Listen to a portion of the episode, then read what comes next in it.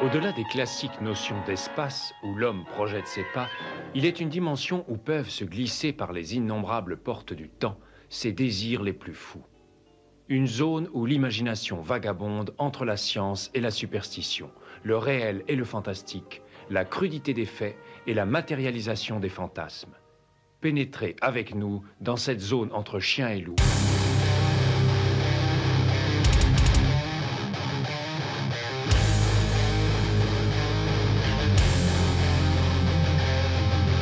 N'éteignez pas votre radio. Ne cherchez pas à baisser le volume. Il est déjà trop tard. Septième dimension envahit les ondes et débarque en mode podcast.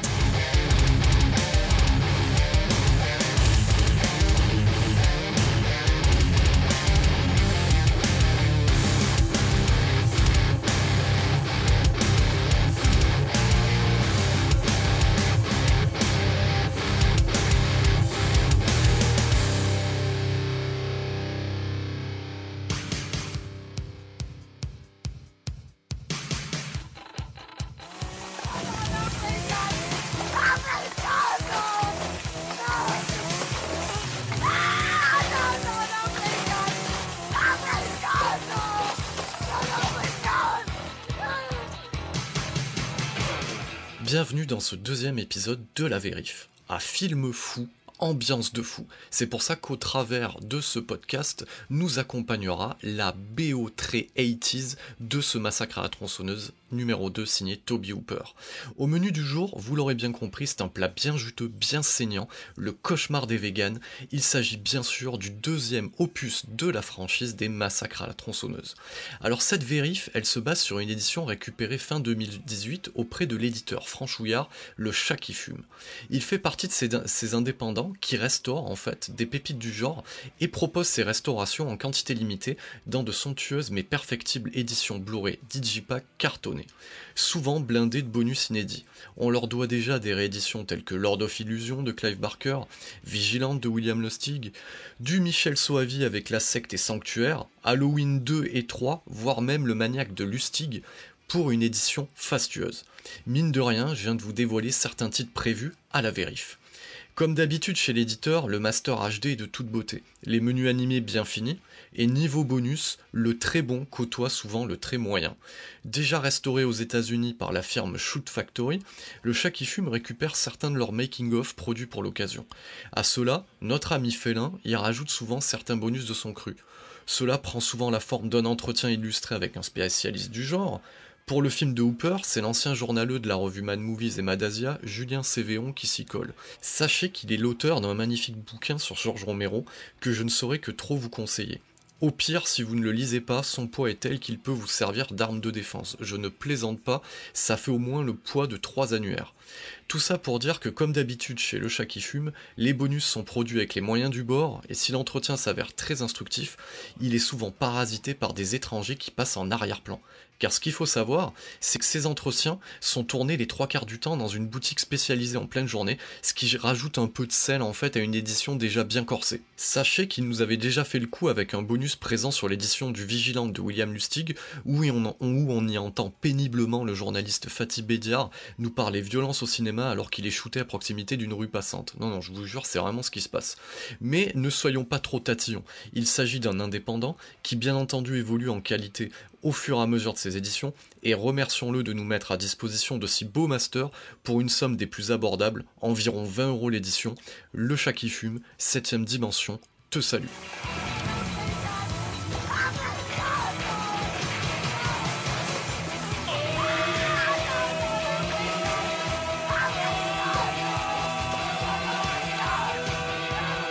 Comme vous avez pu le noter, on a mis les petits plats dans les grands avec ce jingle cousu humain à base de bruit de tronçonneuse et de Scream Queen hurlante. Je pense que ça fait son petit effet. On va parler maintenant du réalisateur, on va parler de Toby Hooper. Toby Hooper est une figure mythique du cinéma horrifique et fantastique. Il fait partie de ces réalisateurs qui resteront à jamais des figures de proue, au même titre que Carpenter, Romero, Craven ou Rémy. Il fait partie de cette vague de cinéastes frondeurs qui vont dès leur premier film marquer à jamais la rétine des cinéphiles en mal de sensations fortes en extrapolant un fait divers survenu au Texas en 1973. Voilà, ce fait divers parlait d'enlèvement, de cannibalisme, présumé, bien entendu, de disparition, et eh ben il s'en inspire et il marque durablement le cinéma dès 1974 avec un petit budget au titre racouleur de Texas Chainsaw Massacre, ou Massacre à la tronçonneuse en VF. Autant vous le dire de suite, dans l'inconscient collectif, le titre est bien plus violent que ce que l'on y voit à l'écran. En mettant un groupe d'individus égarés aux prises avec une famille de détraqués cannibales, Hooper révolutionne le huis clos à ciel ouvert et l'humour noir pelliculé par la même occasion. Il impose également, et ce bien avant les Freddy Krueger, Jason Voorhees ou autres Michael Myers, un boogeyman emblématique, le bien nommé Leatherface ou Face de cuir en VF. Ce premier film matriciel engendrera une franchise qui diluera le propos au fil des épisodes tel une copie VHS de 4ème ou 5ème génération. Si aujourd'hui on s'attaque au mythique deuxième opus, on peut aussi prendre quelques minutes pour causer torchons et serviettes. Franchise inégale, c'est dès le troisième opus que ça se gâte. Signé Jeff Burr, réalisateur sans âme d'un beau-père numéro 2 et de quelques Puppet Masters, et intitulé Laserface, ce troisième opus s'intéresse aux origines du personnage et de sa tronçonneuse qu'on aurait aimé laisser dans l'ombre. On gardera en tête des effets gore bien sentis et un Ken rescapé du zombie de George Romero, en grande forme. Ça, c'était pour 1990. Certains ont tendance à l'oublier, mais il existe aussi un quatrième opus qui débarque sans qu'on le veuille en 1995 et s'intitule New Generation. Tout un programme. Réalisé par le co-scénariste du premier film, c'est-à-dire Kim Henkel, cet opus oublie la folie des opus signés Hooper pour laisser place au cynisme propre aux slashers des années 90. C'est-à-dire ce cynisme, c'est-à-dire eh oh, on ne sait pas pour de vrai, on est dans un film, c'est un peu ce qu'on retrouve euh, un petit peu dans euh, les scrims qui viendront par la suite. Donc on essaie euh, dans ce quatrième opus de trouver une raison à tout ce bordel, quitte à nous la jouer Scooby-Doo dans un final aussi grotesque qu'il est sérieux, et prenant place à l'arrière d'une limousine avec un gentil monsieur en costard qui nous justifie tout ça. Autant vous le dire de suite, c'est navrant. Seul détail rigolo, veuillez prendre note que ce film offre à Matthew McConaughey son premier grand rôle, faut bien commencer quelque part, non?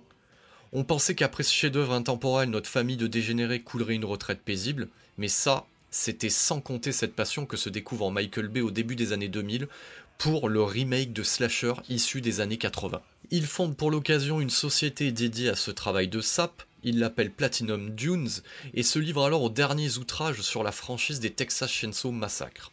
Il s'adjoint les services du clipper Marcus Nispel pour commettre ses exactions. Si le premier opus n'est pas honteux, le 2, sera une purge sans nom, et deux Français, Alexandre Bustillo et Julien Maury, derrière déjà le très bon à l'intérieur, viendront finir le travail à l'occasion d'un troisième et dernier opus, lui aussi consacré à Laserface. Comme quoi, le premier troisième opus, pour ceux qui suivent encore, n'avait pas servi de leçon. B et Nispel s'en iront pendant ce temps faire du mal à Jason et enterreront définitivement le genre en bafouant le pourtant sympathique Freddy Krueger qui n'en demandait pas tant. Voilà pour la famille tronçonneuse. En ce qui concerne leur papa, il ne confirmera jamais réellement l'essai de ce premier film.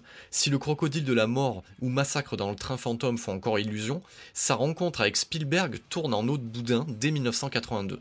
Même si son nom apparaît en tant que réalisateur, il est clair que Poltergeist porte clairement la griffe du producteur Spielberg. Là où dans une situation similaire, Joe Dante s'en sort mieux avec Gremlins, Hooper lui ne s'en remettra pas. Qu'importe, la canonne des deux Israéliens fous Yoram Globus et Menalem Golan lui font un pont d'or et lui produisent trois de ses films coup sur coup.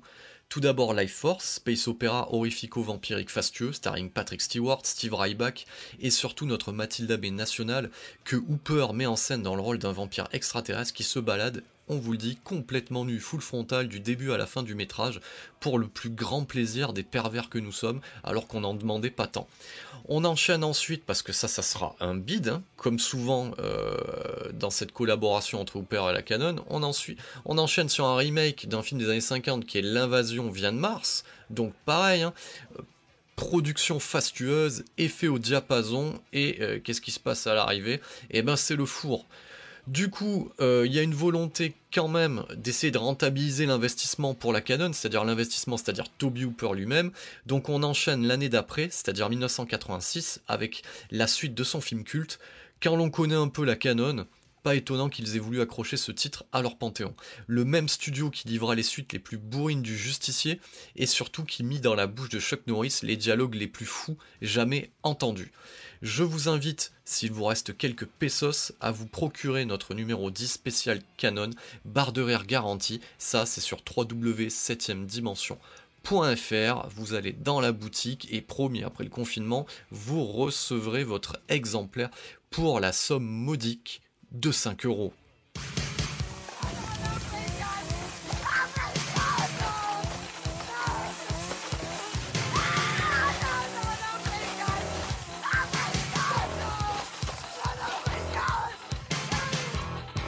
Allez, on passe au film en lui-même. Alors Massacre à la tronçonneuse 2, ça raconte quoi? C'est déjà une vraie suite, avec le retour de la famille au grand complet. Les grand-père et Cook, toujours interprétés par Jim Sido, qui rempilent depuis le premier opus. Ils sont rejoints par Chop Top, le frère revenu du Vietnam, incarné par Bill Mosley. Alors Bill Mosley, c'est le futur autiste de la trilogie Redneck de Rob Zombie. Je pense à La Maison des Mille Morts, The Devil Rejects et Three from Hell, qui est encore inédit euh, dans notre contrée. Donc, euh, ce Shop Top, eh ben, il se trimballe avec une version poupée décharnée de l'autostoppeur du premier opus, qu'il agite comme un doudou au fur et à mesure du métrage. La famille vit dans les souterrains d'un ancien parc d'attractions, ça, c'est un décor qui est cher à Hooper, hein. massacre euh, dans le train fantôme euh, pour, rappel, et vivent du business issu de leur recette de chili con carne à base de viande humaine. Tellement bon ce chili qu'il est réputé dans tous les concours d'amateurs de bonne viande. C'est pas moi qui le dis, c'est ce qu'on voit dans le film. À leur trousse, Lefty, ancien ranger et tonton du défunt Franklin. Alors Franklin, c'était un personnage du premier, c'était celui qui était celui même qui était en fauteuil roulant dans le premier opus, incarné de manière très habitée par l'ex-cocaïné Dennis Hopper. Personne ne croit sa théorie d'une famille de dégénérés œuvrant sur tout le territoire et tronçonnant à tour de bras. C'est peu dire du coup. Témoin auditif d'un massacre en direct via son émission de radio, l'animatrice Stretch, donc incarnée par Caroline Williams qui n'est pas habituée à ce rôle type de Scream Queen, lui propose son aide. Lefty accepte à la condition qu'elle diffuse l'enregistrement du massacre toutes les heures à la radio sans le savoir, elle et son poum short deviennent l'appât idéal pour notre famille de dégénérés. Voilà en fait le plot de base qui est mis en place euh, par Toby Hooper. Alors qu'est-ce qu'on peut retenir de ce film? Déjà, ça commence avec une scène d'intro complètement hystérique à base de tronçonnage de youpi sur fond de musique années 80 qui remue bien. C'est ce que vous entendez en background en fait de cette émission. Donc un youpi pour ceux qui savent pas en fait, c'est on va dire un gosse issu en fait d'une banlieue chic américaine dans les années 80 à qui papa et maman ne lui refusent rien. C'est aussi en fait ces nouveaux riches, c'est la génération des traders qui est en train de monter dans les années 80. Donc un youpi finalement, c'est ce que vous pouvez voir dans le Wall Street d'Oliver Stone avec le personnage de Charlie Sheen qui est un aspirant youpi euh, dans ce film-là. Donc, ce qu'il faut savoir sur ce massacre à la tronçonneuse 2, c'est que Hooper, il signe la musique, qui, si elle révolutionne pas le genre, permet au moins de souligner son emprunt à une certaine, un certain hommage à l'expressionnisme allemand, par des notes stridentes qui ne sont là que pour appuyer encore une fois la folie ambiante. L'orgue peut se voir comme une forme d'hommage aussi au fantôme de l'opéra de Gaston Leroux. D'ailleurs, euh, vous verrez au fur et à mesure de ce métrage qu'il y a une relation un petit peu ambiguë euh, qui est entretenue entre l'héroïne principale euh, et notamment Laserface qu'on peut voir un petit peu comme une sorte d'ado attardé. Vous le verrez de toute manière, à chaque fois qu'il brandit sa tronçonneuse, il remue un peu son bas-ventre avec des petits cris aigus. Donc ça, ça rajoute un petit peu de la distance et du grand guignol par rapport à ce qu'on est en train de Donc ce qu'il faut comprendre aussi, c'est qu'en 1986, euh, on est en plein dans l'émergence du gore euh, aux États-Unis. Il vient d'y avoir Reanimator en 1985 qui a révolutionné le genre horrifique, donc avec ce côté gore outrancier, grand guignolesque, et va suivre derrière le Evil Dead 2 de Sam Raimi, et de suite après le Bad de Peter Jackson. Donc on est vraiment dans l'émergence du gore et euh, au final Toby Hooper va retenir un petit peu la leçon de ce qui s'est passé avec le premier opus. Je vous l'ai dit tout à l'heure, le premier opus il est considéré comme, euh, on va dire, horrible aux yeux des gens qui ne l'ont jamais vu rien que par son titre. Il faut savoir aussi qu'en France, il a été classé X à sa sortie. Donc X, c'est pas forcément pour pornographie, c'est aussi pour violence, interdit au moins de 18 ans. Et du coup, la première fois, par exemple, qu'on a pu le voir avec Peterson, on a été choqué non pas par les images, mais par le fait qu'il y avait très peu de sang finalement dans ce film. Donc Toby Hooper, lui, avec le numéro 2, avec cet opus 2, il prend en fait une sorte de revanche et il y va à fond. Sachez que ce film-là sera classé X de nouveau à sa sortie en France et qu'aux États-Unis, il sortira en version unrated, donc c'est-à-dire non censuré, et qu'il va se priver euh, du coup de tout le public potentiel des adolescents parce qu'il est interdit au moins de 17 ans non accompagné. Ça expliquera aussi euh, le four euh, que va connaître cette suite au massacre à la tronçonneuse originale. Et pourtant, c'est quand même un film qui mérite la revoyure, c'est pour ça qu'on en parle dans la vérif, qui est rentré au panthéon des, opus gore de référence. Donc on va en parler un, petit peu plus maintenant à travers différents, à travers d'autres aspects du film. Donc on peut euh, y voir une relation, donc j'y reviens, ambiguë entre l'héroïne et Leatherface, qui renvoie tour à tour au fameux fantôme de l'opéra, l'utilisation du masque de peau notamment, et aux grandes figures du bestiaire fantastique que sont le bossu de Notre-Dame, Frankenstein, voire même la créature du lagon. Oui, voilà, il faut envisager, en fait, Hooper envisage son Leatherface comme un grand monstre de la Universal, si vous préférez. Donc dire que Hooper paie son tribut au genre tout entier avec ce film, c'est un euphémisme. Euh, à 45 minutes, à titre d'exemple, à 45 minutes du métrage, c'est la prise d'assaut de la radio par la famille tronçonneuse. Lors d'un face-à-face entre l'héroïne et Leatherface, Hooper se la joue même le marque dorsel de l'horreur en nous mettant en scène tour à tour le coup de la femme fontaine en asseyant l'héroïne sur un bac à glaçons et je pèse mes mots, jambes écartées face à lui tandis qu'il tronçonne gentiment les glaçons dans un geyser qui inonde l'écran. Ça, ça intervient déjà à 45 minutes. Dans une tentative désespérée pour sauver sa peau, donc on revient sur cette relation euh, ambiguë, l'héroïne toujours dans la même posture, c'est-à-dire assise sur le bac à glaçons, elle essaie d'aguicher Leatherface, qui pour être poli va la caresser avec sa tronçonneuse, s'ensuit alors le coup de la panne quand il essaie de démarrer celle-ci ce qu'il met dans une fureur telle qu'il tronçonne la moitié du décor.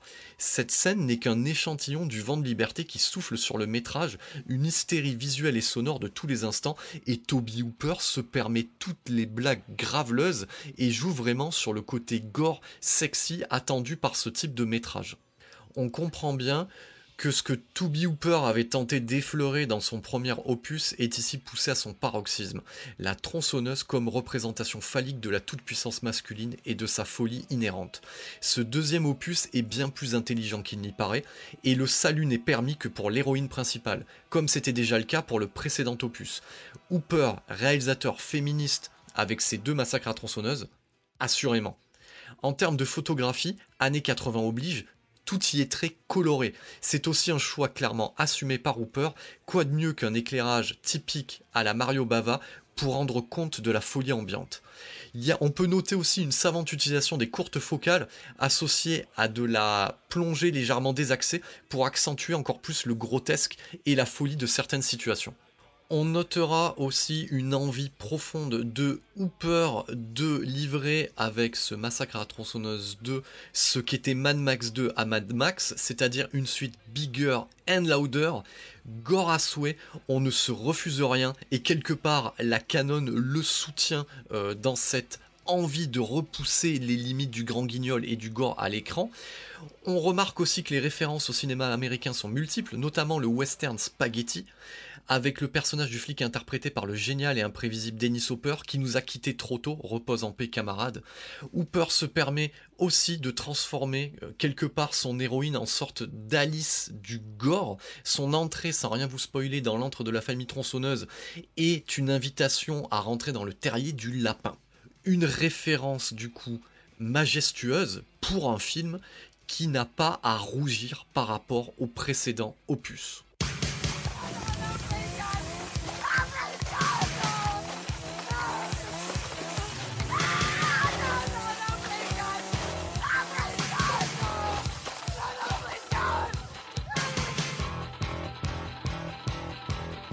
Que reste-t-il aujourd'hui euh, de cette œuvre en 2020 On peut noter que de nombreux réalisateurs actuels se sont inspirés du travail effectué par Hooper sur cet opus.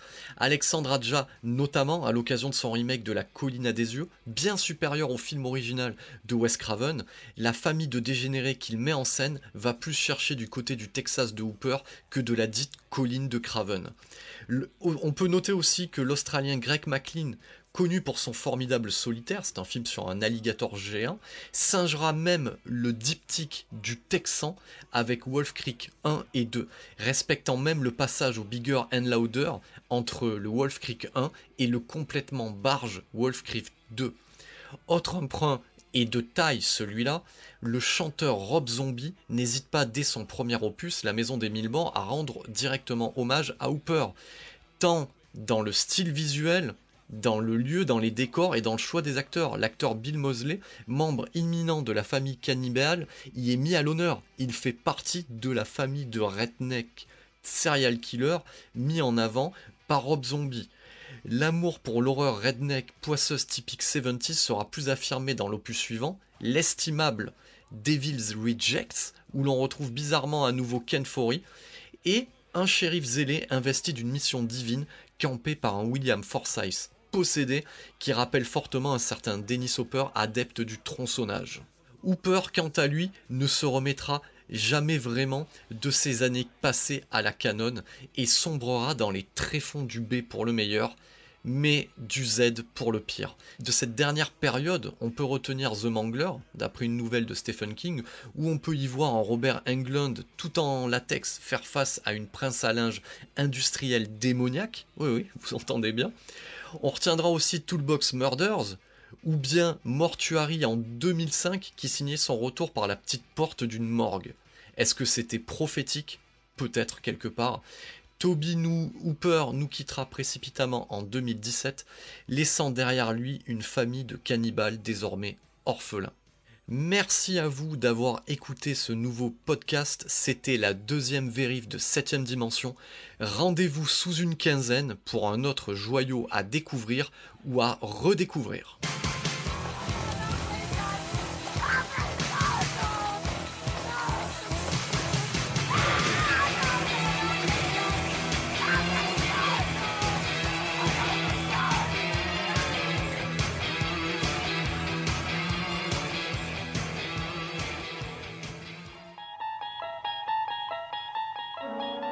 Au-delà des classiques notions d'espace où l'homme projette ses pas, il est une dimension où peuvent se glisser par les innombrables portes du temps ses désirs les plus fous. Une zone où l'imagination vagabonde entre la science et la superstition, le réel et le fantastique, la crudité des faits et la matérialisation des fantasmes. Pénétrez avec nous dans cette zone entre chien et loup.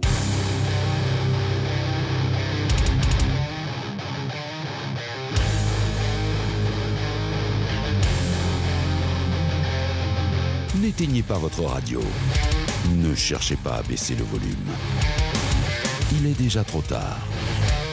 Septième dimension envahit les ondes et débarque en mode podcast.